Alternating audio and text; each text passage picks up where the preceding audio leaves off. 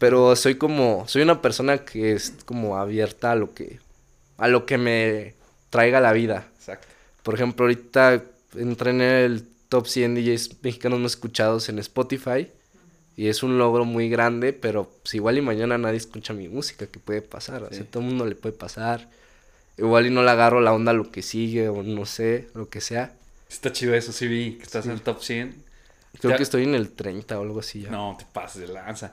O sea, ¿te, te, ¿tú viste o te, te llegó así como... te llega? Estuvo raro porque Voy corriendo persiguiendo la chuleta Si te me atraviesas te corto con la B de vendetta Hola, ¿qué tal? Bienvenidos a un nuevo episodio de Pequeñas Diferencias. El día de hoy tenemos un excelente invitado, productor, que la neta me gustó mucho. Trae unas muy buenas reproducciones por ahí, muy buena onda, que estamos platicando con él.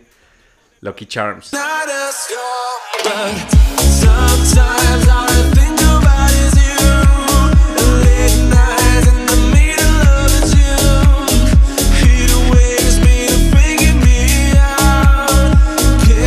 Bienvenido, ¿cómo estás? muchas gracias, muy bien. ¿Y tú? Bien, también, gracias. ¿Estás nervioso o qué? Pues es que es mi primer podcast, entonces estoy como...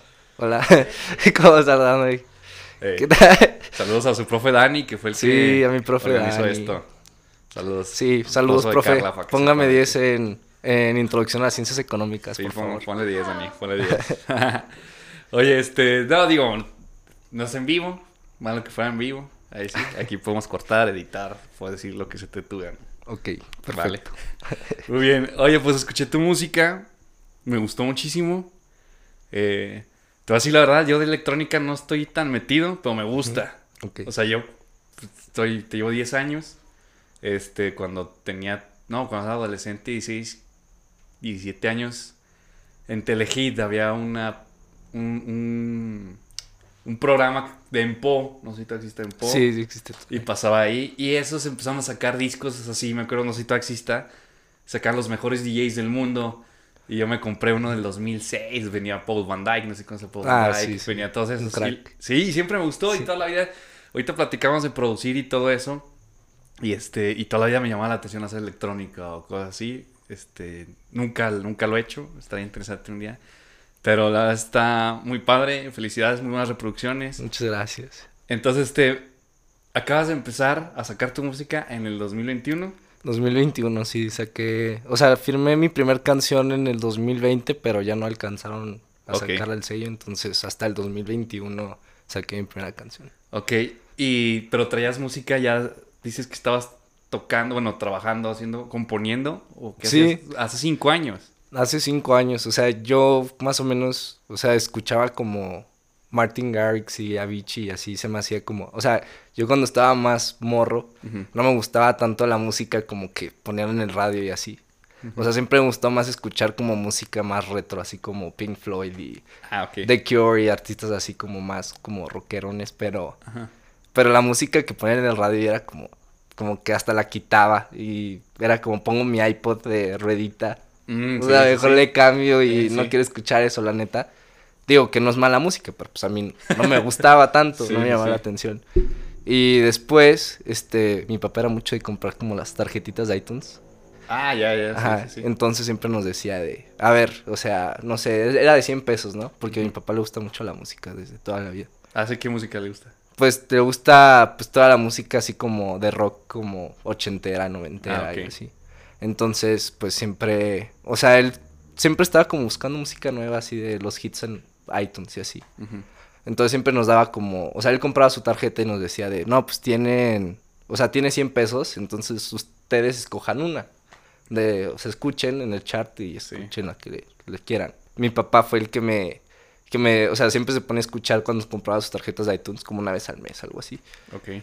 Y me puso, o sea, me dijo, ah, pues escucha esta canción. Y era la de Wake Me Up de Avicii. Ah, está muy chido. estaba súper de moda, creo Ajá. que 2010, algo así. Sí, sí, sí. Entonces ya como que yo escuché y se me hizo como raro porque era como muy diferente a... ¿Era que 2012? 2013? Sí, algo así, como... Ajá. Entonces, este, como que estaba en el top chart y por algo le salió mi papá y me dijo, de, ah, está súper padre, y como que tiene como una vibe de country o algo así rara con electrónica. Sí. Entonces como que yo la escuché y dije, ah, pues está súper cool, o sea, suena súper diferente. O sea, no sé, como que los sonidos como que eran muy modernos y así, Ajá. pero como que combinaba como la guitarra de country y así. Ajá. Entonces como que la escuché y dije, está súper diferente, o sea, suena original. Sí. Como que, o sea, suena música moderna, pero que tiene como su toque, los retro Sí. de cierta forma.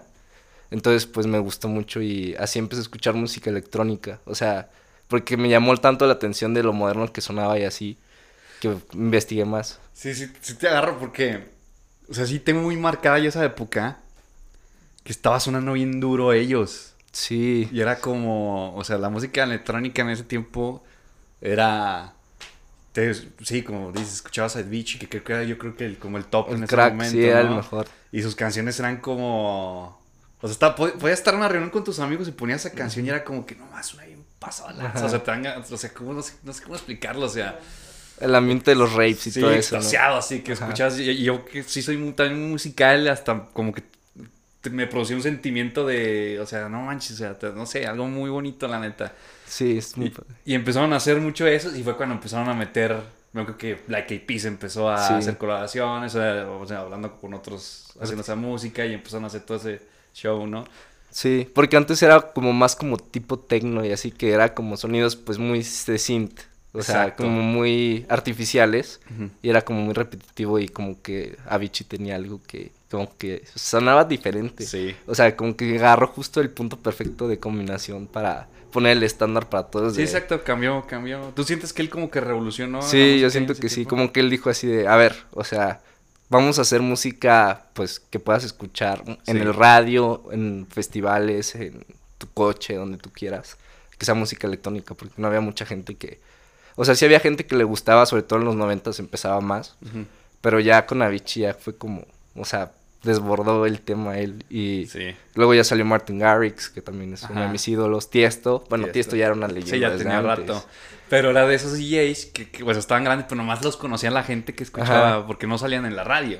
Sí, ¿no? Y tampoco eran como celebridades como ahorita. Bueno, o sea, eran súper famosos, pero en, dentro de su mundo. Sí. de- Y luego también salió los de Dubs, que le hicieron una canción que se llama Tsunami, Mm. que también en 2014 pegó muchísimo. Sí. Toda esa música como que empezó a agarrar como aire.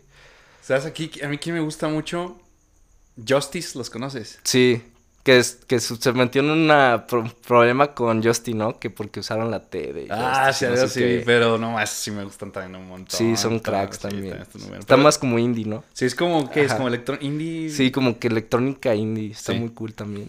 Avicii es el que ya falleció. ¿verdad? Sí, Sí, sí, ya. Bien chavillo, ¿cuántos años tenía? ¿24 Vein- o qué? Es 25, creo, algo así.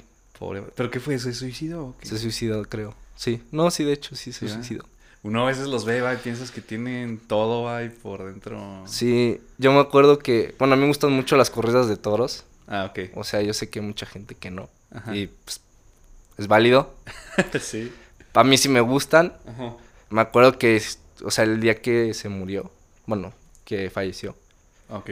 pues me acuerdo que fui a recoger, estaba en camino a recoger unos boletos de para los toros que me habían regalado. Ujú. Y estaba viendo mi teléfono así en el taxi. Pero, o sea, ese, o sea, Avicii es mi ídolo así de... O sea, es como... Para mí Avicii es como mi... O sea, lo más grande que Sí. puedes aspirar para mí es Avicii. Y me acuerdo que vi, pues, vi las noticias y ya fue como... O sea, sí me, se me salió la lagrimita nada más porque estaba el del Uber y así de... Sí. Sí, ese sí Sí, me... sí, ves que te influenció él a hacer lo que muchísimo. haces ahorita, ¿no? Sí, literal, o sea, él, él ya después otros artistas, Ajá. pero pues Avicii para mí es muy crack. Digo, no, no se iba a decir una tontería, pero Avicii sí, o sea, también aparte nomás no era productor, o sea, sí tocaba instrumentos, Sí, ¿no? él sí, o sea, era... Es que muchos piensan que la música electrónica es como... O sea, ves la tornamesa donde se mezcla, es como... Ah, ¿cuántas canciones has hecho en tu tornamesa? Sí. Y es como... eh, ninguna. ¿Cómo Ajá. que ninguna? Pues no, o sea, no se hace música en la tornamesa. o Sí, sea, ¿no? La tornamesa es para poner una pista que ya hiciste o algo así, o combinar pistas ya medio hechas, pero... O sea, no creen tanto que la música electrónica es como... O sea, que no eres un músico de verdad porque no saben que en realidad sí compones. Sí, exactamente. O sea, progresión de acordes y sabes de teoría musical y las Ujú. vocales. Muchas veces, a veces escribimos hasta las letras. Bueno, ayudamos. Hay personas que hasta cantan, DJs que cantan sus propias pistas. Ajá.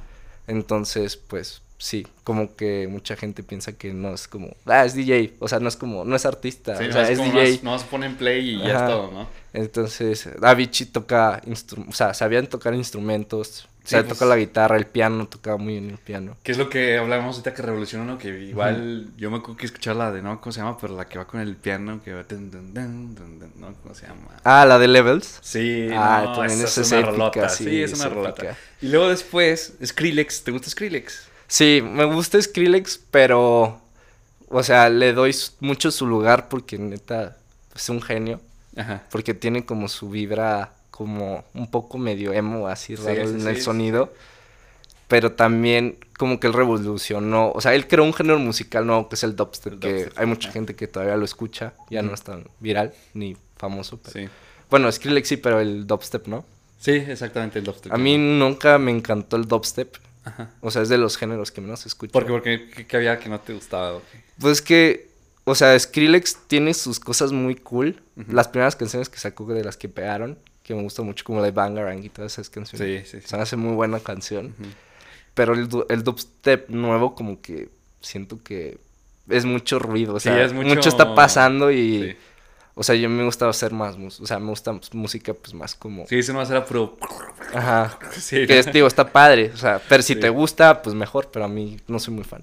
Pero Este, cool. A lo que veo es que te- hizo una colaboración una vez con esa, ¿no? Con esa rola, creo, ¿no? Creo- ¿Con quién? Con, con la de Avicii, la de Levels, creo que sí, ¿no? No sé, igual y sí hizo Igual un estoy haciendo remix. tonterías, sí, perdón, porque hizo un remix y estaba, estaba ser. lanza. Igual y sí. Pero sí, como dice Lofted, se acabó, pues sí, ya no, ya no suena tan... No, ya no. no Y sí, pues es medio emo, tenía una banda, no sabía, se llama From Fish to Last. Ah, sí. Sí, por ahí de 2006 era de Screamo y todo. Pero está chida la historia del, del Skrillex. Sí. Como que tenía una banda chida y de repente se hizo más grande, hasta ganó Grammys, ¿no? Por Sí, ganó un Grammy por crear un nuevo género musical. Sí. O sea, está muy cañón. Luego también, este. O sea, lo importante yo siento de Skrillex es que, o sea, de su creatividad dijo, vamos a combinar. O sea, creo que combinó reggae con música electrónica, con música como emo y así, juntó todo y pues Es creó un sonido nuevo que Sí, yo- claro. ahorita todo el mundo, o sea, mucha gente todavía hace dubstep. Sí. Sí, se combinó ya con muchos géneros. Sobre todo en los festivales hay mucha gente que va. Ah, ok. Como que hay stage, o sea, dividen los main stage como de, como parte como hard, como ruda, música muy ruda para los rudos. Sí. Y acá es como, o sea, luego hay otros stages que es como más tranquilón, ¿no? Como Sí. de, pues música más como pues, comercial, entre comillas. ¿Se has ido a uno de esos conciertos? No, no he ido, no he tenido la oportunidad, pero me muero de ganas. Va a haber uno ahí en Tulum, creo. ¿Sí ¿Viste? No. En Tulum, es que siempre van todos los DJs, no sé por qué, todos van a Tulum, va Diplo, Ajá. o sea, todos los grandes siempre están en Tulum. Y es como Ibiza, pero en, Ajá. en México. Sí. Todo el mundo va ahí a los festivales. Ahí y- van ahí todos. Sí, está padre. Sí, sí, sí. de ir. Eso sí está medio pesado el ambiente de repente ahí en la fiesta, ¿no? Sí, dicen que sí está... Sí, mucha- que hay mucha droga, mucha ¿no? droga, LSD. Bueno, sí, ya no sé qué se metan. Porque mota No, no, es. yo tampoco, porque no me nada. Para aguantar tanto rato, sí. No, está chido. Entonces, bueno, regresamos a tu música, a tu tiempo. empe- dices, bueno, te llegó Avicii, muy cañón. Avicii, Avicii. un crack. Y este, y, y, y ¿en qué momento dijiste, quiero hacer eso? Pues, o sea, tenía, no sé, unos 12 años. Ajá, ok. Siempre me llamó la atención porque, te digo, mi papá tenía una discoteca en Puebla. Mm, Entonces empecé a coleccionar vinilos Ah, ok. y compré mi tornamesa de vinilos porque, pues, para tocarlos. Y, o sea, siempre estuve en contacto con la música desde chiquito gracias a él. Entonces, él sabía un poco por lo de su antro y todo. Bueno, antes eran discotecas. O sea, él sabía, pues, un poco de mezclar y todo. Ah, ok. Y me enseñó un poquito, pues, a mezclar lo básico. Ajá. Porque hasta tenía, luego ya llegó el iPod Touch, el de... El iPod Touch del Sí. nuevo, que ya como que tenía la pantalla táctil, Ah, ya tomabas sí, fotos sí, y estaba bien chido. Fue su autorregalo de, creo que cuando cumplió 30 o algo así.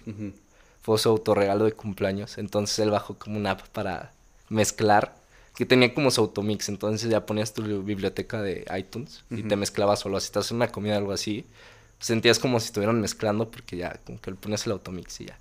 Entonces también tú puedes mezclar. Entonces yo como de morrito como que jugaba con, como si fuera un juego, ¿no? O sea, de, de iPhone, así de Ajá. un jueguito cualquiera, como Angry Birds. Ahí Sí, me sí. ponía disque mezclar Que digo, no es como una tornamesa, obviamente, así de... Aprendí a mezclar perfectamente, no, pero... Gracias a eso como que le empecé a agarrar el gusto a lo de DJ y a Avicii también. Me... Toda esa música como que ahí empecé a escuchar la música electrónica. Y también se puso súper de moda. Ya creo que duró más o menos como hasta el 2015, así como el hype de la música Sí, electrónica. todo, que todo el todos. mundo, todos. Enrique Iglesias, Sí, Pitbull todo. estaba con todos. Sí, Sí, sí, sí. que salió Afrojack, Sí, Afrojack. Afrojack. Sí. Todos ellos así que empezaron a súper romperla así de millones de streams. Salió hasta una película con Zac Efron. Sí, estaba cañón, Diplo, ahí, o sea, ahí, un- ahí salieron creo que todos, o sea, bueno, ya había antes, pero los que todo el mundo conoce hoy en día salieron más o menos en esa época. Entonces, como que el ambiente se llenó de música electrónica y a mí me gustó porque pues, Sí. como que ya me empezaba a llamar la atención. Y ahí empecé a jugar, o sea, también con GarageBand, Ujú. que digo, o sea, muchos se burlan así de los que hacen música en GarageBand, así como, ay, como que tú no haces música. Pues yo la neta no hacía música. Sí, yo nada más jugaba ahí, hacía como ritmos y jugaba ahí un poco. Ajá. Pues, estaba bien morro. Sí, Ya después dije como, no, pues vamos a algo más en serio. sí. Entonces ya me compré, bueno, craqueé el FL Studio 11. Porque era el que era craqueable. Era Sí. como, no, ya quieres el 12, no, ese sí, no lo puedes craquear todavía. O sea, tienes que craquear el 11. Y estaba medio viejito ya el Sí. FL Studio 11, pero como que empecé ahí de broma, pues a jugar. Y la verdad como que yo pensé que era algo fácil, o sea, no sabía que tenías que aprender teoría. Pues, estaba muy morro, o sea, así como de teoría musical ni nada de eso. Era como- ni sabía Ajá. que existía.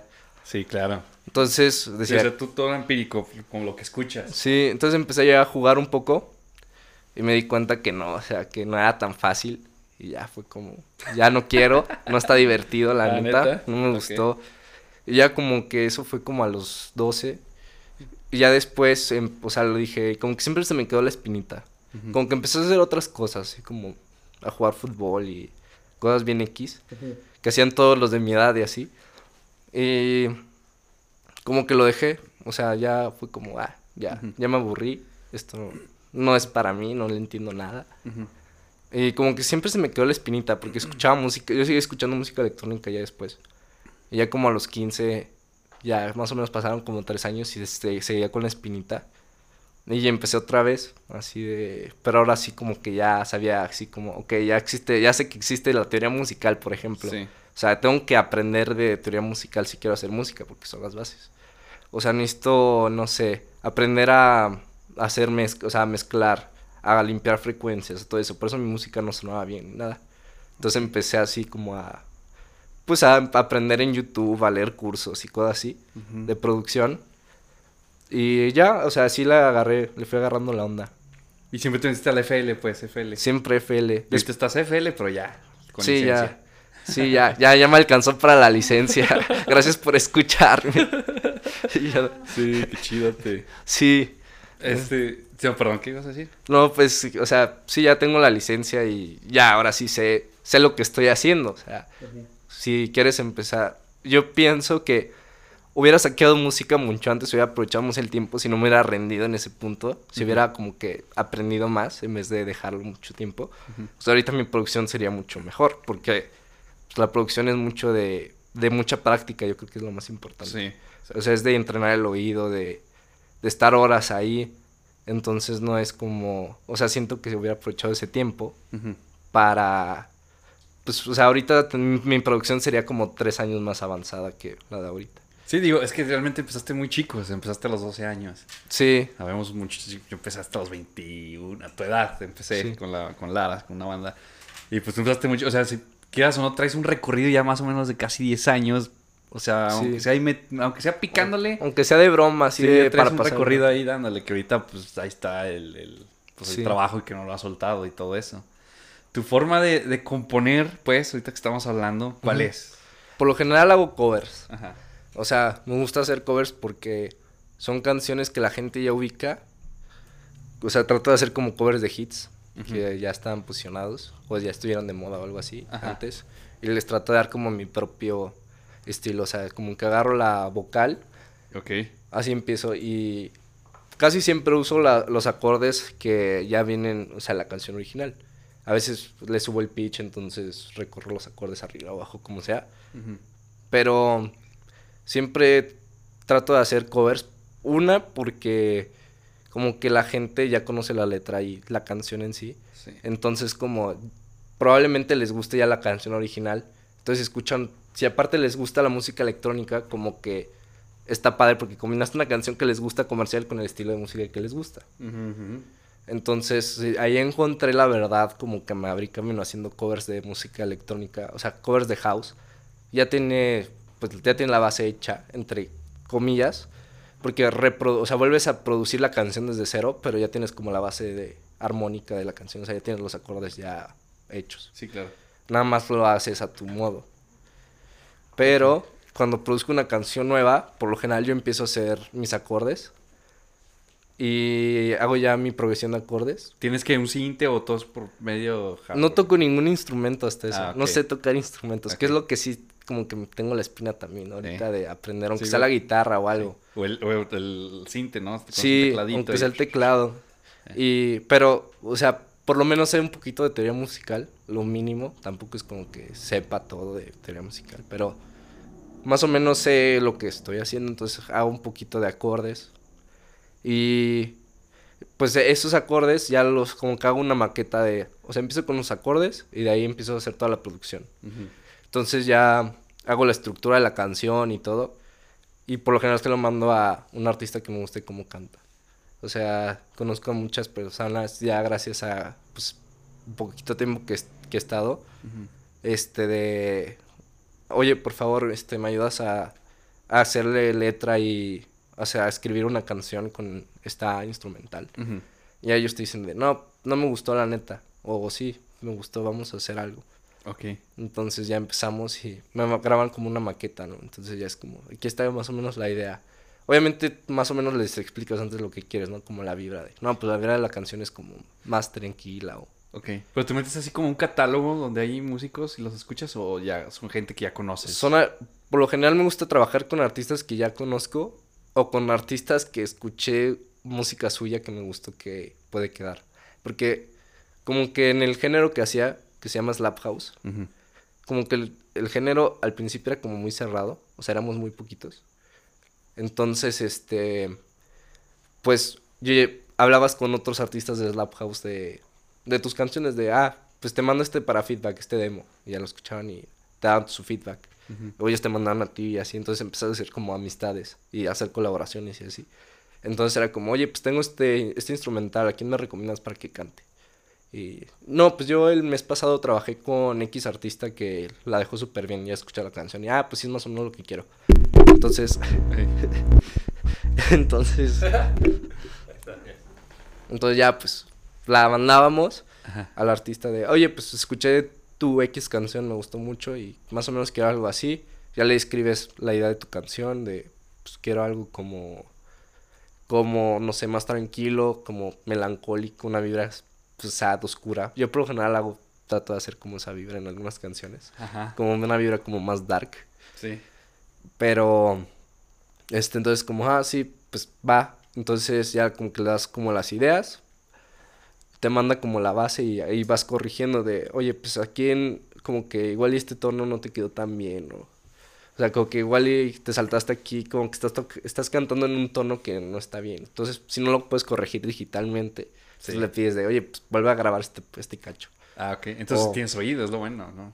Sí, ya Pues, un obviamente. poquito. Es que eso es de, yo siento que sí es mucho de entrenar, Sí. o sea, de estar horas ahí escuchando. Porque hay gente que neta no, no se da cuenta cuando algo está desafinado. Sí, no, y sí, sí suena, o sea, yo ya, pues entrené un poquito el oído, ya más o menos sé, o sea, sí como que hay notas que si te brincan y dices, esto está raro, o sea, no queda tan, no suena natural. Sí. Entonces, como, a ver, o sea, aquí está, la, aquí está el tema, o sea, por favor, esto vuelvo a grabar. Por por lo general no me pasa ya, porque ya son artistas que, pues, trabajan en muchísimas canciones Sí, ya sí, sí. A, la, a la semana, entonces, pues, no tengo tanto ya ese problema. Entonces, al principio sí, porque como era más pequeño, Sí. mi, o sea, tenía acceso a trabajar con gente, pues, también pequeña, porque un artista grande no, por lo general no quieren trabajar contigo porque es como, no, pues, que no tienes oyentes mensuales suficientes para Sí. para trabajar conmigo. Hay gente que se pone así. de- Que ahorita tú tienes, ¿qué dijiste? ¿Dos millones? ¿o cuánto? Tengo dos millones de streams y de oyentes mensuales 200 mil. Sí, es un buen. Pero pues, Sí, sí, sí, sí. ahí va. ¿Cómo estuvo eso? ¿Cómo llegaste a esos números? Estuvo chistoso. La neta, yo te digo que ya tenía rato haciendo música, pero nunca me había animado a, hacer música, o sea, sacar mi música. Entonces, pues yo estaba como que, yo era como el morro raro que de repente me ponía así con mis audífonos en la esquina del salón de la clase en la prepa y a hacer música. Ah, qué chido. Ajá. Entonces me decían así como, o sea, te tiran carreta, buena carreta y mala. O sea, hay gente que sí lo hace como con cizaña, de, así como, ¿qué hace este güey? Está bien menso y no desperdicies tu tiempo, no vas a, no va a jalar, no te preocupes. Sí. Así de, te ahorro de una vez, te digo. Y hay gente que te da carreta en buena onda. O sea, que dices así como, ah, el DJ, así de broma. Sí, sí, sí. Que no te lo tomas mal, eh, o sea... pues, Sabes que te lo estaban cotorreando. Ajá. Sí. Y pues me gusta, este, o sea, estaba haciendo mi música, sobre todo en pandemia, que no tenía mucho que hacer, la verdad. Pues ahí me puse a producir muchísima música. Y había un sello que me gusta mucho, bueno, todavía existe, me gusta mucho, es de mis sellos favoritos, que se llama Lituania HQ, Ujú. Que ha sacado música, pues artistas grandes como Dainoro, Lucky Luke y varios así, que me inspiraron a hacer ese género que Ujú. todavía no estaba tan de moda, pero ya estaba pegando. Y siempre, me, siempre quise sacar una canción ahí. Entonces un día acabé un demo y me gustó el demo. Y dije, creo que este ya es suficientemente bueno para mandarlo a una disquera. Y hice un cover de Tuesday que fue la primera que firmé, pero no fue la primera que saqué. O sea, saqué Ok. otra antes, pero porque se tardaron en sacarla ahí. Un pedillo ahí. Pero empecé a hacer, o sea, me mandé ese demo, dije, la neta no creo que lo firmen porque literal no tengo ni cuenta de Spotify, o sea, no tengo nada. Pero pues, si les gusta el demo, pues igual lo firman, o sea, chicle y pega, no pierdo nada. Y lo mandé y pasó como una semana y no, no me contestaron nada. Esa también la hice en colaboración con otro chavo que ya había firmado una canción ahí. Ok. ¿Y tú esos chavos ya los conocías o los contactaste? Sí, a él le mandé mi idea, que era esa canción. Le mandé mi idea y me dijo de... No, pues está muy... pa- O sea, me gustó mucho. Si hay que hacer una canción. O sea, me dijo, sí hay cosas que hay que corregir, pero no te preocupes. O sea, hacemos trabajo en equipo y sacamos la canción. Y él ya tenía el contacto del sello. Entonces, yo se lo mandé a él. Él como que pulió la canción y lo mandamos a este sello que ya, ya tenía el contacto. Y pues pasó una semana y no teníamos respuesta. Y como que ya me había, ya me había agüitado porque si era como, esta es mi obra maestra. Yo creo que la van a firmar. Y nada, ya. Y el güey, o sea, el güey con el que trabajé me dijo de, no, pues sabes que no creo que la firmen porque siempre se tarda una semana en contestarte y decirte si sí o si no. O te dan feedback de, puede ser que la firmemos, pero mejora estos puntos. Mm. Y me dijo, no me han mandado nada, o sea, no me han mandado ni feedback, ni me, han, ni, ni me la han rechazado, No sé nada, no había ni nada, no hay respuesta. Y me dijo, pues no te preocupes, o sea, hay otros, hay otros sellos que igual la toman. Y ya, pero pues yo sí me agüité porque era como mi meta y mi sueño ahí. Entonces, pues ya, estaba medio triste. ¿Qué era tu primera rola? Sí, no, era la- el primer demo que mandé me lo habían rechazado. Ok. El segundo era este, pero yo ya sabía que este era mejor. Sí, me entonces, tardé en hacerlo otra vez así de no pasa nada, lo vuelvo a hacer. Y me gustó mucho cómo quedó. El- ah, y también, o sea, que un artista ya mucho más grande que yo, que le haya gustado eso, como que yo le veía más posibilidad. Ujú. Entonces yo dije, ah, pues no, no les gustó ni modo. O sea, mandamos a otro sello, lo que sea. Como que me agüité. Y me dijo de, no, pues espérate. Le dije, pues nos esperamos otra semana. O sea, les damos dos semanas. Y si no nos contestan, pues, pues ya, lo mandamos a otro sello. Y justo pasó así de un jueves. Y me pone de, no, pues yo creo que ya es tiempo de, o sea, pasó una semana después. Y un jueves me dijo de, ya, güey, yo creo que ya mejor. Pues le damos puerta, o sea, sí decimos también los taurinos, así de puertas como, pues ya, lo que sigue. Me dijo, pues no pasa nada, mandamos otro sello y a ver qué pasa. Y yo de, ah, pues sí, ya ni modo. Y ya al día siguiente me levanté, vi mi correo y, no, pues si queremos firmar tu canción. Entonces, la neta sí me emocioné muy cañón. Sí. Y así, o sea, firmé mi primera canción y ya estaba trabajando en otras. Entonces se la ma- mandé a otros sellos, mandé otros sellos mis demos. Y firmé otra, que es el, el de You Broke Me First, el Ajá. cover. Entonces, esa, este, creo que es de las que más reproducciones tiene. Y también, o sea, salió, curiosamente salió antes esa canción, que no fue la primera que firmé, pero fue la primera que salió oficialmente. Entonces así empecé a ganar oyentes mensuales, o sea, con, con la verdad es con mucha ayuda de los sellos. Sí. Qué bueno que, que en ese estilo de música, bueno, la electrónica no es como, por ejemplo, acá el rock o la música de otro estilo. Eh, es una gran ayuda esos sellos, ¿va? Porque los sellos, o sea, no te firman como tal, como una vez que, o sea, te firman rolas y ellos las lanzan, ¿no? Sí, O sea, contra- haces un- una firma y es una rola, puede ser un demo, puede ser hasta un disco. sí, sí depende mucho de del sello. Por ejemplo, yo nunca he firmado con una disquera así como de de solo voy a sacar música con ustedes, o sea, como nunca nunca he hecho eso. Siempre saco, siempre firmo como canciones por separado. Me gusta más. Sí. no estás tan comprometido a, o sea, seguir sacando música. Si por algo no te gustó ya la forma en la que trabaja un sello, o no te gustó la promoción o algo, y ya firmaste, pues no puedes hacer nada hasta que se acabe el contrato, depende cuánto lo hagas. Y aquí te puedes cambiar cuando... Ajá, aquí puedes decir, o sea, sí tienen un poco así como, sí, pero no puedes firmar, no puedes sacar ninguna canción dentro de un mes o tres semanas o X. Ah, ok. O sea, sí tienen como un poquito de sus cosas. Ujú. Pero pues, está mucho mejor. O sea, la neta, si un día te cansas de, no sé, de estar sacando música en el mismo sello y quieres intentar con otro más grande, uno más chiquito, pues no tienes como... O sea, no, no tienes por qué no hacerlo, porque pues, no estás firmado como artista. Estás firmando los tracks por separado. Entonces eso me ha funcionado a mí, la verdad, para tener streams. Y con este sello, ¿cómo dices que se llama? Lituan HQ es el primero con el que firmé. Y has subido más rolas con ellos. He subido dos. Ok. La es como tu top esa... Sí, me gusta muchísimo, la verdad. O sea, no creía que iba a poder sacar música con ¿Qué es lo que tiene que ver? Los, los artistas que lanzan. Es lo que te llama la atención. Sí, y también, o sea, es un sello muy constante porque los demos los seleccionan como con mucho cuidado. O sea, Ok. por eso creo que tienen mucha calidad en su música dentro del mundo del house y todo el mundo les copia y quieren sacar música y todos los artistas. Porque toda, para empezar, tienen una fanbase ya muy estructurada, ellos. Entonces eso te ayuda a ti como a crecer porque ya te ubican gracias a que sacaste música en ese sello. Entonces, este, ellos como que cuidan demasiado la calidad de su música. O sea, no saquen como cualquier cosa. De hecho, me han rechazado muchísimos demos y no pasa nada. O sea, hay que tomarlo como feedback de, pues el rechazo es parte de, o sea, hay que usarlo Claro. como, pues mejorar, o sea, los puntos que te dan negativos y los positivos los usas como para la que sigue no volver a caer en el mismo error, nada. Ujú. Entonces, la verdad me ha servido mucho ese sello para crecer como artista y como productor, porque, pues te digo, he mandado muchos demos y he firmado dos, pero es porque, o sea, es porque ellos lo escuchan demasiado bien, o sea, tienen las pers- tienen personas para que escuchan los demos Ujú.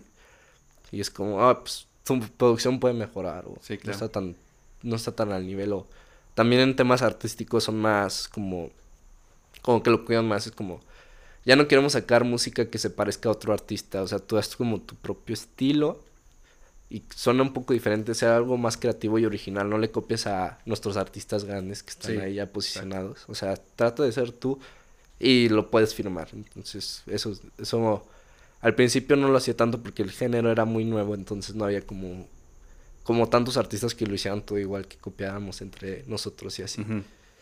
Pero ahora ya es más, o sea, ahora ya como hay tantos que hacen el mismo estilo de música, de hecho ya me estoy moviendo un poco de ese género. Este del slap house, pues ya no quiero, o sea, ya como que ellos hasta te dicen, ya estamos cansados de escuchar demos tan parecidos, o sea, sí. ¿Y dónde te estás yendo? Estoy quiero hacer funk ahorita. Ok. Funk es como esta como tendencia nueva que está en TikTok, que tienen como cowbells ahí en la melodía. Sí, sí, sí.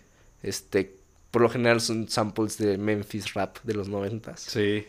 Entonces está súper viral en TikTok. O sea, ves todas partes, te sale música funk en TikTok. Y yo como que empecé a hacer funk desde antes que estuviera de moda. Porque me gustaba y era parecido al otro género que hago. Y como que no había agarrado bien la onda de, de cómo se hacía el funk, porque no es como que había, o sea, era tan nuevo que no había como una lista de presets de un pack de sonidos para hacer funk, por ejemplo, Sí. no existía. Entonces, este, pues ahí tuve que improvisar con lo que tenía ahí en, mi, en mis sonidos viejos y empecé a hacer como mi funk. Y ahora como que tenía, yo sabía que por algo podía pegar muy cañón. Que se podía hacer como muy viral y que todo el mundo iba a empezar a hacer funk como el Slap House antes. Sí, ajá. Entonces, ahorita todo el mundo es dicho y hecho. Todo el mundo está haciendo funk. Y de hecho, la primera canción que saqué este año, que tengo meses haciéndola desde antes, Ajá. es de funk. Ah, ok. Porque vas a sacar una rola en octubre, ¿no? Sí. ¿Es esa? No. Mm, La que saqué en octubre no es funk, es más slap house con Ajá, hip hop. Y con G house, que es como el ghetto house, así como más denso. Pero también estoy haciendo como house como más tropical, más tranquilón para toda la gente. O sea, quiero hacer diferentes tipos de música house, pero que se escuchen a, a mí. O sea, que yo las hice todas. Sí, claro. O sea, que se note como mi estilo Ajá. aunque sean diferentes. O sea, que tampoco me gusta ofrecer la misma estilo de canción de copy-paste, de mismos sonidos y todo. Me gusta como que, que cada canción que saque suene, pues, a una canción diferente a la pasada y así. Sí. Eso Sí. también me gusta. Estaba viendo que, que bueno, tú, ahorita me, me quedé pensando. O sea, realmente tu público no es mexicano, ¿ah? Mm, fíjate que al principio no, nada. De hecho, mucha gente me decía de, haz reggaetón, güey, ¿para qué haces, para qué haces música electrónica? ¿Estás loco o qué? Y yo de, pues la música que me gusta Sí. hacer, o sea, a los que les gusta hacer reggaetón, les gusta hacer reggaetón. Claro, obviamente. O sea, a mí me gusta escuchar reggaetón, pero no me gusta producir reggaetón. Por el momento, digo, igual algún día hago una canción de reggaetón, quién sabe. Pero, este, sí, todo el mundo me decía de, güey, ¿por qué haces música electrónica? ¿Estás loco o qué? Sí. O sea, aquí no se escucha esa música. No hagas música electrónica. De hecho, mandaba demos para sellos mexicanos. Bueno, subsellos de sellos grandes mexicanos. Y me decían de, me gusta tu producción. ¿No te interesaría hacer reggaetón para nuestros artistas? Y yo de, ah, no, la neta no. O sea, tú ser productor para sus artistas. Ajá. ¿Y no te late? Me gustaría, pero no como un... Es que siento que es muy absorbente ese trabajo. Mm. O sea, hacer tantas pistas para tantos artistas como Sí. que te concentras más en... Para empezar tienes que aprender a hacer el estilo, o sea, el reggaetón. Sí. Porque no es como que, pues, sea tan fácil. O sea, obviamente tiene sus cosas hacer reggaetón. Pero también tienes que... Este, pues tienes que... Como que siento que es muy absorbente. O sea, es como, tienes que hacer X pistas en tanto lapso de tiempo. Entonces es como, ok, pero ¿dónde queda el tiempo para que yo haga mi música, mi estilo, que es lo que yo quiero hacer? Sí. Entonces por eso fue como, no, Sí, pues la neta no, gracias. O sea, si te mando un demo de, de música house o electrónica es porque quiero sacar esa música. O sea, si no te mandaré desde el principio un demo de Reggaetón. sí, claro. Entonces sí, está medio raro. Los, los, o sea, ahorita, bueno, obviamente te conviene estar con los sellos. Ahorita sí. Digo, yo no estoy, digo, yo no, no- no estoy muy metido en ese mundo, pero yo siempre he visto que los DJs hacen eso cuando empiezan, ¿no? O sea, ¿no has visto de repente ya en un futuro? Porque ahorita videoclips tuyos no tienes, ¿va? No, Todos son lanzados en sus, en sus sí, páginas. en sus páginas. Si tú quisieras hacer un videoclip, ¿puedes hacerlo? Sí puedo, pero te digo por qué no lo hago. Porque cuesta dinero. Ah, sí, sí, sí. Y la verdad, o sea, ya como que al final donde tienes que estar, siento yo, es en Spotify. Sí. sí. O sea, si tienes un buen video, claro que ayuda y es padre hacerlo y está chido. Pero pues la neta es un gasto que yo siento que, que pues no necesito hacer porque no me va como que a re- o sea, no, ese dinero que gaste es como por hacer más profesional, pero no tanto por, no me va a ayudar a crecer en streams y en oyentes, que es lo que yo quiero. Ajá. En Spotify ni siquiera puedes subir videos musicales. Sí, no. Igual yo creo que van para allá. Estaría bien, la neta. Porque además me- los podcasts creo que ya puedes subir clips de videos. ¿De videos? Sí. Ojalá, a mí sí me gustaría. O sea, ahí sí cambiaría más el chip de. O sea, sí es como contenido también visual y así que Sí, te sí. puede ayudar a, a hacer tú, sobre todo tu propia imagen, tu Ajá, marca claro. personal. Sí, tu tipo de videos, de filtros, de colores, todo eso también es parte de la marca. Sí, exacto. Pero yo creo que pues estaría cool, pero ahorita no pienso hacer videos, porque eso ya lo hace el sello por mí. Sí, sí, sí. Entonces no tengo como la necesidad de hacerlos. Oye, ahorita hablamos de DJs mexicanos. sí, Bueno, más bien estamos hablando de que te estaba diciendo la gente que no, aquí en México. sí. Pero sí hay, ¿no? Bueno, por ejemplo, en Aguascalientes están los Kill, son de, Kill the Clown, son de sí. aquí, Aguascalientes, Diego ¿no? Ortega, hay Ajá. varios que son muy buenos, la neta. Ajá. Hacen música muy cool. Y eh, tocan en festivales y los ponen hasta la madre. Sí, sí. Fíjate que Diego yo no sabía que producía. Mm, O sea, yo- yo, yo- lo he visto yo- tocando. Eh, yo, yo, o sea, No yo sé lo si como promotor y todo eso, pero no hasta que empecé a ver que... O sea, su página estuvo sacando... ¿Cómo se llama? Pues ya, o sea... Clips ya tocando, ¿no? tocando, y Sí. ah, no, wow. No, pero se ve súper padre, así toda la gente Sí, sí, escuchando la música. Es que, o sea, hay como DJs y productores. Ajá. Hay unos que son puros DJs, hay otros que son productores, nada más. Hay otros que son DJs y productores como yo, que combino las dos cosas. Este, pero hay muchos, aquí en Aguascalientes hay mucha gente, la neta, y Sí. gente, gente que neta tiene mucho potencial y gente que la está rompiendo bien cañón. Y en México, la verdad, también yo creo como Tom Collins, Ajá. también son cracks. O sea, hay muchos artistas que ahorita están creciendo. Como, como que es la época en la que ya se está reconociendo que hay muchos más artistas ya de, de música también electrónica mexicanos. Sí, porque nomás era puro, puro extranjero. En sí, realmente Sí. están los buenos, que es, de dónde son. O sea, ¿de dónde viene? Los buenos, buenos, de, o sea, de los más famosos Sí, por lo menos, Viene de Europa, ¿no? No sé. de, Hol- de Ámsterdam. Ámsterdam. Sí, en Holanda. Sí. Todos son, o sea, todos han salido de ahí. Martin Garrix, Tiesto, Julian Jordan, o sea, hay pf, un montón. Ella. Sí, casi todos. Yo siento que es más como la cultura de esa música también, Sí, como que influye. Aquí, la neta, le están haciendo, están haciendo música muy cool, como que están mezclando tech house, Ajá. como techno house. Sí. Se juntaron y con música latina. Entonces, como que le ponen como toquecitos como de salsa, vocales de salsa y cosas así. Sí. Y hacen tracks muy, muy buenos. Que a mí no me gusta tanto el techno, ni el... O sea, el tech house no me gusta tanto, pero... Pero hay canciones muy cool, la neta.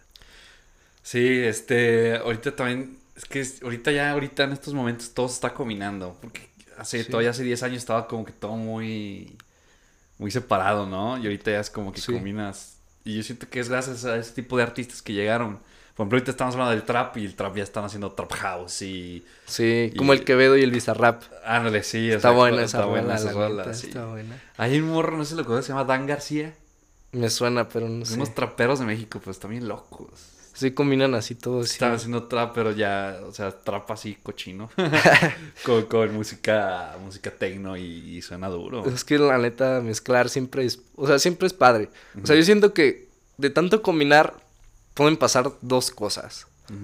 Una que, sa- que salga como algo así súper raro, así que digas... O sea, no entiendo... Que suene tan contrastado que digas, no tiene nada de sentido, o sea, esto no funciona. O puede pasar que escojas lo mejor, los mejores elementos de cada género y los combines y hagas algo así súper nuevo y padre, como Skrillex o otros artistas que Ándale. es difícil. Sí. Que ahora regreso. Y hablando de eso, regreso al tema que mucha gente ve ahí como el DJ de que no, es que no vas. Van y poner de prenden play. el play. Pero hay un trabajo detrás. Por ejemplo, tú, ¿cuánto tardas en. O sea, ¿cuánto, cuánto le dedicas en, en armar una rola? Depende. Es que a veces estás tan metido en la canción que fluye todo el trabajo y acabas en dos días, por ejemplo. Ajá. Dos días así de varias horas de trabajo, unas cinco horas al día. Sí, ok. En dos días yo he acabado canciones, Ajá. que siento que es como mi tiempo récord. Pero hay canciones que no... O sea, hay canciones que siempre como que te dejan una espinita de que no están terminadas. O sea, que la escuchas y dices como que no me convence todavía, tengo que hacer unos cambios o no sé dónde estoy fallando que no me gusta del todo. Entonces, eso te puede tomar de una semana, un mes, seis meses. Sí. Tengo demos que están, o sea, no olvidados, pero que estoy como atorado, que no sé qué hacerles, o sea, que cambiar o algo que no me convencen del todo. Pero son, o sea, son demos que tengo un año con ellos en mi FL Studio. Están en la carpeta. Sí. Tengo demos que quiero sacar, pero no están listos todavía, según yo. Entonces, depende mucho. O sea, yo sí varío mucho. Hay meses, días, años. Puede ser todo. Sí, pues una rola y ahí se queda hasta que sale. Ujú. Estás estudiando. Sí. ¿Estudias, me dijiste? Estoy estudiando Dirección y Administración de Negocios. ¿Qué semestre? ¿Qué segundo semestre? Tercero. Tercer semestre. Sí, tercer semestre. ¿Y qué, qué quieres hacer? ¿Quieres ser DJ? ¿Quieres ser productor? ¿Quieres ser...? La verdad, me gustaría tener mi propio sello musical algún momento. Me gustaría hacer música, o sea, me gustaría tener mi sello de música house, la verdad, donde se apoye pues a artistas mexicanos en su mayoría y no por discriminar a nadie ni como ya ves que ahora todo es políticamente incorrecto. Sí. Pero me gustaría, o sea, la verdad, yo no encuentro, yo no encuentro mucho apoyo dentro de los sellos de las disqueras como de música electrónica en México. No porque no me quieran apoyar, ni mucho menos. Simplemente no hay como tantas opciones. Mm. O sea, no tienes, la verdad, no es como que tengas como un mundo de sellos como en Europa, que cada país tiene como cinco, cuatro o más. Ajá. Entonces aquí es como, hay tres, entonces esos tres son buenos sellos y hay mucha gente con mucho talento que escoge esos sellos. Entonces como está muy como que saturado, o sea, es difícil entrar porque pues hay mucha gente y hay pocas opciones. Entonces me gustaría como dar esa opción de artistas nuevos que quieran empezar a hacer música house.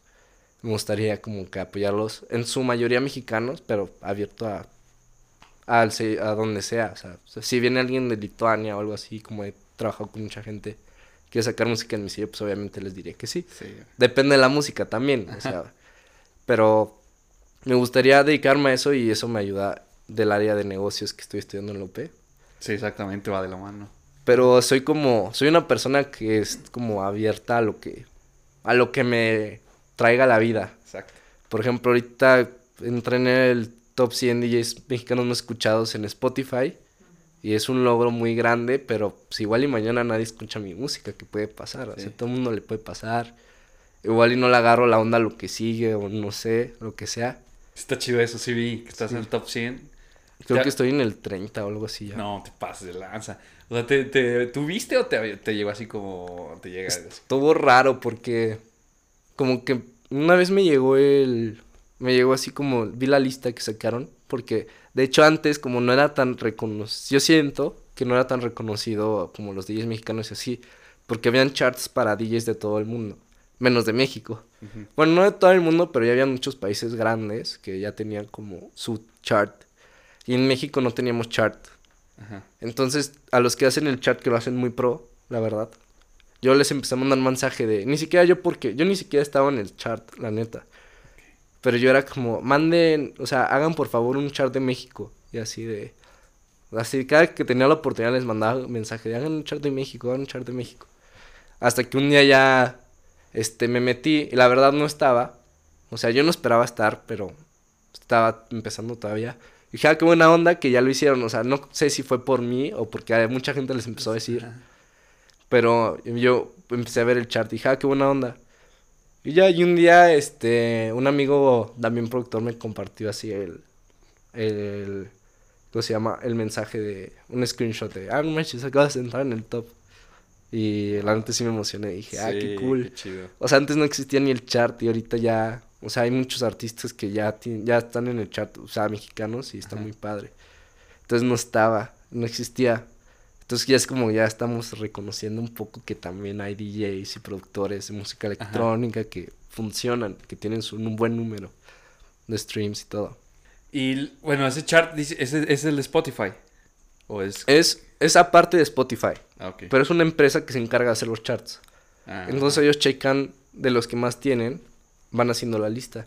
¿Y ¿La, lista de, de las reproducciones a- en todas las plataformas o qué? De- no de Spotify nada más. Ah, de Spotify. es nada que es- más. Spotify es la más importante. Sí, sí, obviamente. O sea, es como ya nadie, nadie es como que, ah, estás en el top de Apple Music. Es como, güey, nadie es Apple Music. O sea, bien por ti. Sí, Felicidades. Spotify. Sí, todo el mundo usa Spotify. Sí, claro. O sea, si ganas en, si estás en lo más alto de Spotify, estás en lo más alto del mundo porque nadie usa sí, claro. O sea, hablo de artistas como Bad Bunny y así, o sea, que están Sí. en el top mundial, que pues todo el mundo es Spotify, entonces como si estás en Spotify en el top, pues vas a estar en todos lados. todos lados. Claro. Por ejemplo, ahí en los, en lo, en esto de los, de los sellos. Ajá. que tienes este o sea ya no por ejemplo tú la publicidad ya no la, la no la o sea tú realmente sacas una rola avisas en tu Instagram saque una rola y ya, Ya. la- el sello se encarga de, De todo. que funcione Sí, literal. oh qué chingón Es la ventaja. Sí. Mucha gente dice así de, ay, no saquen en sellos, eso está horrible. Nada más te esclavizan y te manipulan, te van a robar. O sea, pues ten cuidado en qué sello. O sea, lee bien tu contrato, una, dos, o sea, Sí. dale una buena leída porque no es cualquier cosa, si sí te puedes meter en un problema. sí Eh, dos, eh, pues ten, o sea, pide feedback, si es un sello que no es tan grande, pide feedback de gente que ha sacado sellos, o sea, que ha sacado música en ese sello. Así de, oye, ¿qué tal? ¿Cómo te fue sacando música en ese sello? No, pues bien o mal, o su promo no me gusta, sí me gusta, X. Y, y tres, yo creo que también, o sea, entre más grande sea el sello, pues más prestigio tienen por algo, o sea, por algo son más grandes, porque cuidan al artista y así. Sí, claro. O sea, yo tiraría más a esos sellos que a un sello que nadie conoce, que es como que ahí sí te pueden hacer algo así de, de robarte o algo así. Sí, claro. O sea, Digo que al final de cuentas, o sea, sea lo que sea, te ayuda en algo que tú no tienes. sí, ¿sabes? te ayudan a construir tu fanbase y tener streams en Y Spotify. tú, o sea, es algo súper bueno. Yo, bueno, por ejemplo, pues diferente acá, pero por ejemplo, Danny Flow, ¿conoces a Danny Flow? Sí, Firmó un contrato con Universal. Pero el contrato está súper pasado. o sea, pues de que creo que todas las rolas que él haga Ajá. están a nombre Universal. Y él no es, es- él no es, ¿cómo se dice? No. Autor de sus canciones. sí, ya no tienes, ya Sí. no eres el autor. Sí, ya no. Entonces, este, pero yo vi una entrevista donde le decían, dice, pero pues van a hacer videos bien chidos, yo no me voy a preocupar ya por la lana. O sea, los conciertos me voy a llevar una buena lana de mis conciertos, o sea, pues sí, pues ya no es, pero, pues, ¿quién, quién le iba a dar eso? O sea, o sea, de repente tú dices, sí, ese está bien gacha ese contrato, pero y al final de cuentas te pones en zapatos y no sabemos cómo la estaba pasando el Dani. Sí. Y pues igual era algo que no, no tenías, o sea, te lo estaba dando la disquera. Tal vez te está quitando un buen de cosas, pero pues ¿dónde estaba todo Sí. eso? no? Por ejemplo, es que, mira, yo siento que ser un artista independiente está bien, o sea, está muy padre. La verdad, tiene mucho más, o sea, un, yo creo que un stream de un artista independiente tiene mucho más valor que un stream de, de alguien como que, que sacó una canción con un sello. O sea, me incluyo en, ese, en esa rama de los que sacamos con sellos. Pero es que al final lo que haces música para que la gente te escuche y para hacer música independiente, sacar música tú solo, tienes que hacerte cargo de muchos aspectos, de la promoción, de la, o sea, el plan de mercadotecnia que vas a usar, hacer la portada, hacer todo tu mix y masterización tú por tu cuenta, contratar el, o sea, el estudio donde vas a grabar, o sea, es como, es muy, o sea, la verdad, si sabes dominar todas esas áreas, está muy bien, pero sí es difícil. Es difícil, o sea, y aparte cubrir esos gastos tú solo también es muy Sí, difícil. Pues digo que tiene muchísimo mérito. Y, o sea, de un sello, pues yo no me tengo que preocupar por nada más que por leer bien mi contrato y por y por hacer música que sea buena. Bueno, buena, en- pues, o sea, lanzable. No digo que buena o mala, eso ya es de gustos. Pero música que suene profesional, que suene calidad. bien. Ajá, que suene bien. O sea, me tengo que preocupar nada más por eso y por anunciar en mi Instagram y etiquetar al sello y, y ya. No, es que chido la neta. Oye, ¿cómo le haces, por ejemplo, con la uni y todo eso? ¿En qué momento le das tiempo a la música? Pues fíjate que este parcial no estuvo tan pesado, la neta. Ajá. Este parcial. Llevo buen promedio, la neta, sí le eché ganas. Pero, sobre todo, ¿sabes qué hago en vacaciones? Me pongo a producir música a diario. Mm. Muchísimo. Entonces hago, a veces hago conferencias con otros artistas por Skype o algo así, lo que sea. Sí. De, vamos a hacer una canción hoy. La colaboración que tenemos pendiente la vamos a hacer hoy, la tenemos que acabar. Igual, en como son siete horas más, casi todos son de Europa. De Lituania, sobre todo, trabajo con mucha gente porque se comparte mucho el, el género que hacía con su estilo de música y así, no sé por qué. Este, pues son siete horas de diferencia. Está cañón, entonces, pues, a veces empezaba a las 2 de la mañana, que son las 7 de allá, no las 9 de allá. Y, o sea, sí empezábamos a hacer música así por Skype. y- o sea, no sabes por dónde, por Discord, que puedes como transmitir lo que estás haciendo en tiempo real. Entonces hacíamos nuestras juntas y a veces acabábamos así tardísimo de, no sé, yo acá durmiéndome a las 6 de la mañana o algo así. Ok. Y trataba de aventajar todo lo que pudiera dentro de la semana. O sea, sacar... Tengo casi toda la música que voy a lanzar. O sea, de aquí a que se termine... O sea, de que empezó el 2022 a que ter- hasta que termine, casi todas las 100 vacaciones. Todas vacaciones. Sí, la adelanté muchísimo. ¿De todo, qué, de todo. qué? O sea, de lunes a... De lunes a viernes, casi hasta los fines de semana no tanto, sí me da como, siento que también es importante de ya, güey. Ya, párale, un ratito. Mis papás eran como, ya, quítate tus audífonos, güey, ya. También hay gente afuera. Habla con alguien, güey. Haz algo, ve por un helado, algo. Convive. Por lo menos veo un Oxxo, ya así de, ya de, nada más de tristeza, güey. Por favor, ve al Oxxo, cómprate tus cigarros y habla con la cajera. Dile gracias. Y ya vete a tu casa. Sí. Entonces, sí, es medio pesado. Y ahorita ya tengo ya como que le agarré la onda. Al principio sí estaba como muy sacado de onda, como que era como, tengo que sacar música y tengo que hacer tarea. Y ahorita ya estoy aprendiendo a, pues, fue como que a dividir mi tiempo. Sea, administrar tus tiempos. Sí, a administrarlo. ¿Eres mucho, sales mucho de fiesta, Manel? Sí, la neta Sí, sí. sí, sí. Todos los fines casi. Ah, pues, Trato. eh, pero en vacaciones cuando te metes durísimo a la... En vacaciones sí. Aparte todo el mundo está afuera. O sea, todos se van a la playa o X. Yo hago música en mis vacaciones. Me encanta. O Sí, sea, pues sí. Es, que es lo que hago en vacaciones y no, o sea, no te desconcentras tanto porque todos están fuera. O sea, no es como que, ah, vamos a salir. Y te están marque y marque. Ajá, ¿de dónde estás? No sé qué. Eh. O sea, te, pues, estás en tu mundo. Yo, yo en vacaciones las disfruto por eso. O sea, estoy en mi tema. de- le digo a mis, o sea, a mi mamá le digo de, hoy, jefa, voy a hacer música todo el día, ni me molesten. No Eh. estoy. y ya me pongo a hacer música pues, todo el rato. Y ti- ¿Lo haces en tu cuarto? ¿Tienes un lugar así como especial? Fíjate que todo el mundo piensa que tengo como un super estudio, así de...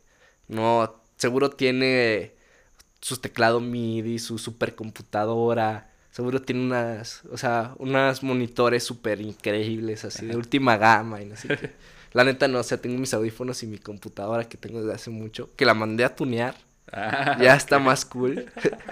ya le metí disco duro porque era de... Sí. Era de disco de ese como, no sé, es decir, era muy lenta mi computadora. Y me regalaron una Mac, este, mi tía, te mando un saludo. me regaló una Mac y esa también la tuneé también, entonces ahí, esa se la prestó a mi hermano es para un y a veces yo la uso para producir. Yo soy más de PC, la verdad. No, ok. Ya uso mi Dell, que tiene, Ah, tiene ok. como cuatro años esa computadora. ¿Pero produces que en la Mac o en la de...? En la Dell. Ah, ok. Sí, Chido. hasta eso yo pensé que iba a usar más de Mac. Sí, porque todo el mundo de Mac. Hay que Sí, Mac. todos los artistas de llegan con su Mac y no Sí, sé sí, qué. sí. Yo uso mi Dell vieja, Ah, tuneada. huevo. Está bien chida. Y ya, es la que yo uso para producir. Y mis audífonos y ya. O sea, es, todo. es todo lo que necesito. Sí. Yo porque no grabo, o sea, yo no grabo mis vocales, no grabo instrumentos. Yo por lo general agarro, o sea, te digo, los artistas me mandan ya sus vocales grabadas. O sea, me mandan casi, o sea, me mandan cosas, obviamente yo ya hago postproducción, o sea, me mandan las vocales así como tú y yo hablando ahorita. Sí, sí. Ya le meto yo la- el autotune y efectos y lo que sea.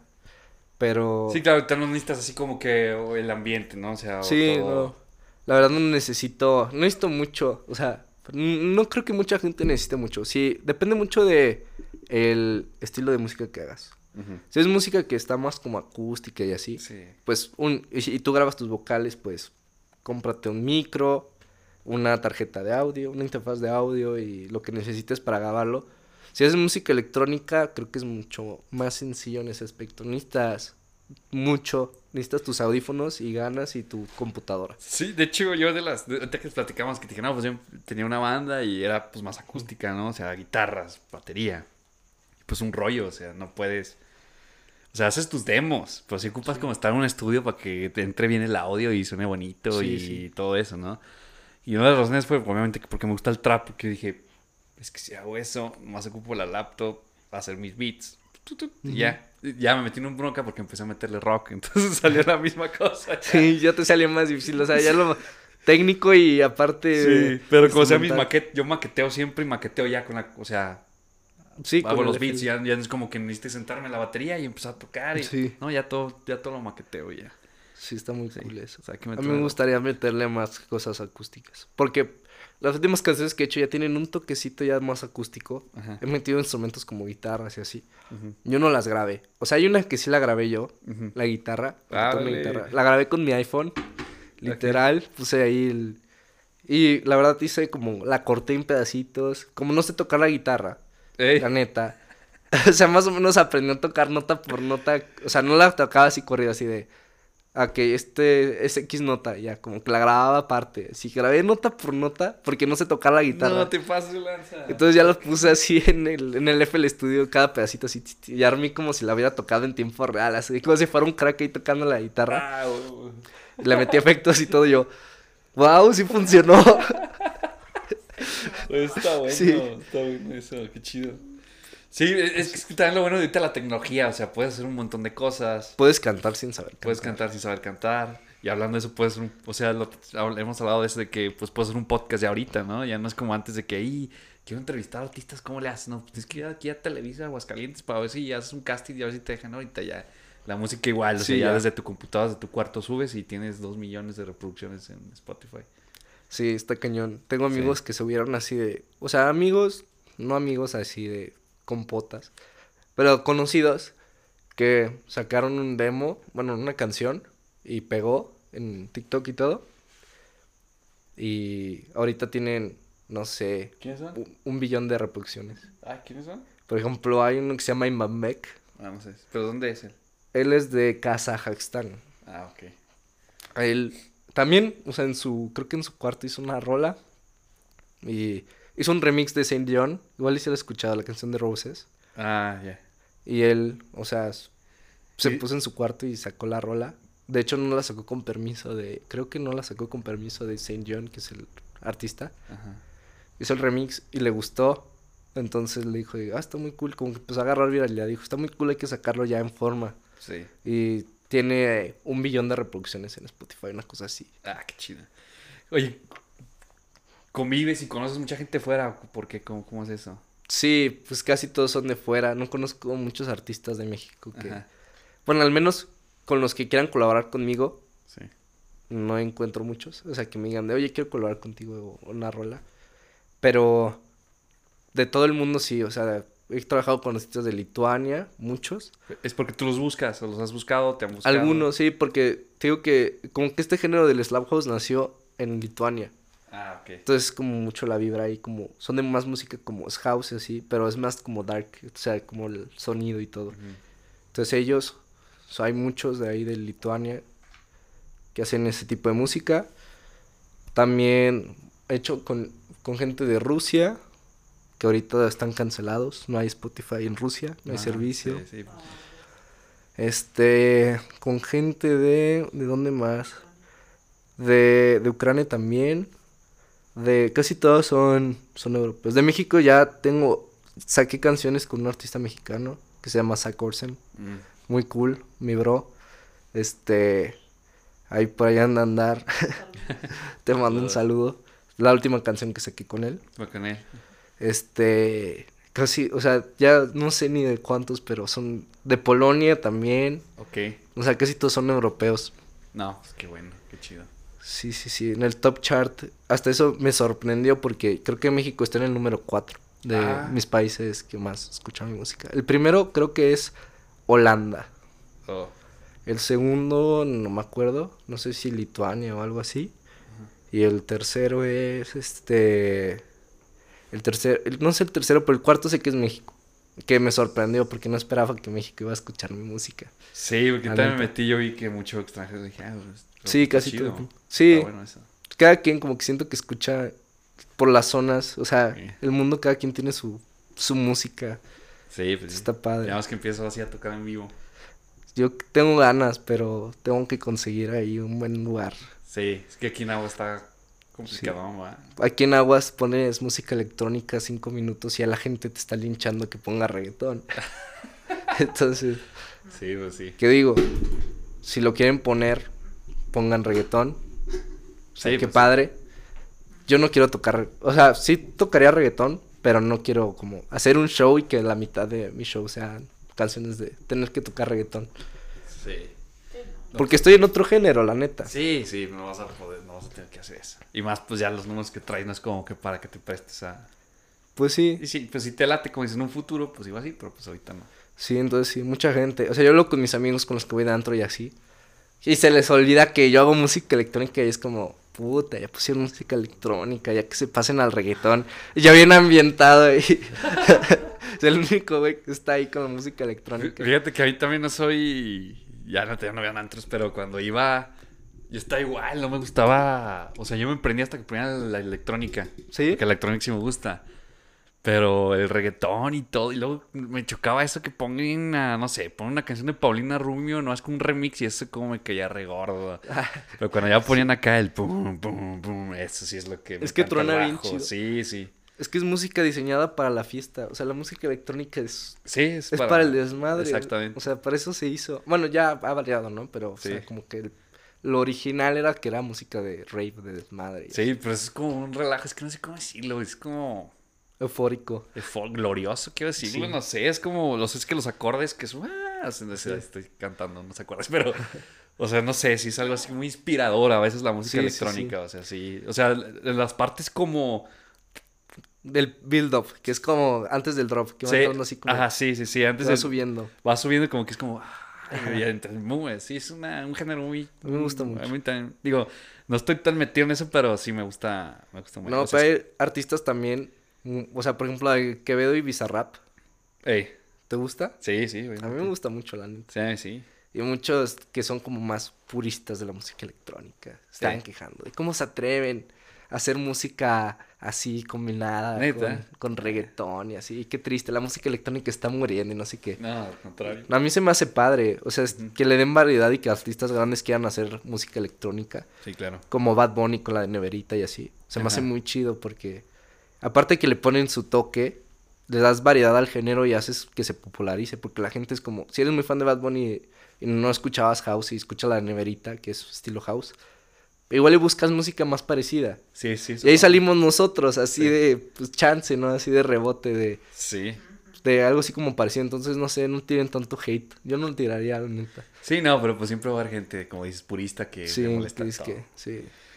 Oye, Lucky Charms, ¿por qué? ¿Por el cereal o qué? ¿Quieres la versión para niños o la versión real? No, pues la versión real. Las dos.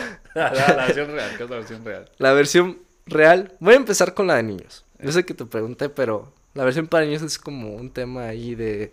No, pues es que la música a mí me daba como... Sentía que era como mi amuleto de la suerte. Ajá. Porque, pues puedes tener un día malo y así, pero llegas y te pones a escuchar tu música. Y pues el día puede pasar de ser muy malo a ser uno decente, uno bueno. Sí, sí, sí. Entonces, este, yo quería más o menos, o sea, yo dije que es- ese es el tema, ¿no? De que quiero que mi música, a la gente que le guste, que como que les dé buen mood, que se pongan como, si tuvieran un día malo, que se pongan de buenas, que sea como, como su, como algo que les dé suerte, como, ah, fue mal día, pero tengo la suerte de, pues, poder escuchar música que me gusta y así, que te cambie como el chip. Esa es la versión familiar. Sí. La versión real es que estaba bien, estaba medio pedo en una fiesta de un amigo y yo quería sacar mi música pero no encontraba un nombre. Entonces, este, fue como, o sea, pues total, nos quedamos a dormir en su casa y me dijo de, la neta no tenía nada de cenar. Que digo, no tiene por qué ofrecernos nada, pero no había nada y todos estaban muriendo de hambre, pues por la fiesta. Y me dijo, bueno, pues, pues todos casi estaban empezando de, no, pues estaban unas quesadillas o algo así. Y el güey de, no, pues no, no tengo nada, pero tengo un, tengo Lucky Charms. y ya los bajó de su, de su refri, ya lo puso. Y yo estaba, pues estaba medio pedo. Entonces yo estaba subiendo mis demos a SoundCloud y dije, ah, Lucky Charms, de que puede, ¿qué es lo peor que puede pasar? Y ya, entonces como pegó mi música ya me lo puedo cambiar. ya me quedé con el nombre. No, pero está chida. O sea, sí, ¿Sí? queda, sí queda. Porque la electrónica es como de muchos colores y cosas así, ¿no? Sí, Entonces sí. como que va por ahí. Bueno, yo siento. Y más por ya el nuevo, el sentido que ya le diste de que pues un mood que todo el mundo, pues sí queda. Sí, Y la historia está chida. sí, la verdad la historia real está chistosa, pero no es como que le puedes decir a un niño así de... Porque así me ha pasado que a veces saco música como más ruda con lyrics pues muy rudos. Y sí me mandan las mamás, o sea, una que otra mamá de un niño de, porfa, ya no hagas música tan, tan incorrecta, mejor haz lo que hacías antes, decís como, señora, Pues sí. o sea, no, no se la pongas a un niño. sí, no, ahí se parental advisory para que no se la pongas, exacto. o sea, Sí, sí, sí. entonces por eso la versión para niños es la que te conté, bueno, la versión familiar, Ajá. la real es otra, Sí. pero, pues ahí, ahí está entre las dos, tomen la que quieran, la No. que les parezca mejor. Sí.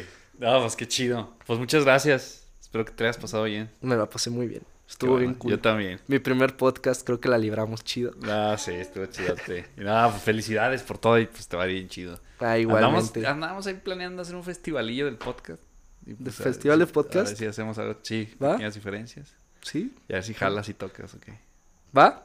Va. Digo, Puesto. andamos bien, andamos en pláticas y a ver si se hace. No, yo sí se hace. Cuenten conmigo. Eso, ya estás. Va. Oye, para terminar, un consejo. Pero pues alguien que, que quiera hacer música electrónica. Mi consejo es, una, va a haber mucha gente que se ría de ti, la neta. Tienes que vivir con eso. O sea, hasta la fecha hay gente que me echa carreta. Que, pues, tom- tú sabes cómo tomarla al final. O sea, no seas aprensivo, o sea, son chistes. O sea, no te tomes la vida tan, tan así. O sea, mejor diviértete, hazlo por diversión. Total, eso deja más que un comentario negativo, que va a haber muchos, no pasa nada. Y yo creo que también, o sea, trata de buscar ser tú, o sea, refleja tu música, tu personalidad en tu música, porque al final vas a ser algo más original, o sea, porque eres tú, no hay otra persona como tú, si reflejas tu personalidad en tu música, mm, vas a sonar diferente a fuerza. O sea, mezcla géneros, diviértete, hazlo por diversión. Y la tercera, no sé, ¿qué puede ser? Yo creo que constancia, o sea, no hay de otra, practica hasta que hasta que estés ahí. La verdad yo lo veía muy lejos llegar a donde poquito mucho donde estoy ahorita. Yo lo veía difícil, muy difícil, casi imposible.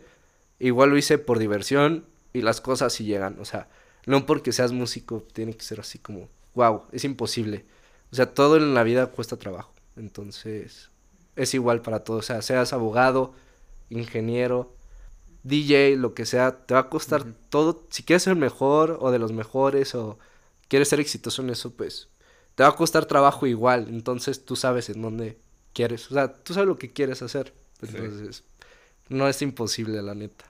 Es el mejor consejo que en todos los episodios han dado. Sí. Ah, estuvo bueno. Es más real. Ah, chido. Muchas gracias. no, a ustedes por la invitación. Y aquí tienes tu casa cuando quieras. Ya está. y Ahí tienen también la mía. Les paso, Sabores. les paso ahí la ubi. Un Ya día que haga una fiesta de Lucky Charms. Órale, Ya. estamos. Ya está. Y adiós, profe. Gracias a ustedes, estoy aquí. Sí, gracias a Dani. Por, Saludos, por Dani. Muchas gracias. Gracias a Carla. Gracias a Marlene. Gracias. Gracias otra vez a ti. Igualmente. Gracias Qué por la invitación. Gracias a todos. Sus redes sociales van a estar en la descripción. Igual ahí voy a poner este, ligas para su música y todo eso para que lo vayan a Va. escuchar y se prendan ahorita que lo están escuchando. Sí. Sabores. Muchas gracias a todos los que se han suscrito. Comenten. Muchas gracias. Pequeñas diferencias. Gracias a todos. Nos vemos. Bye.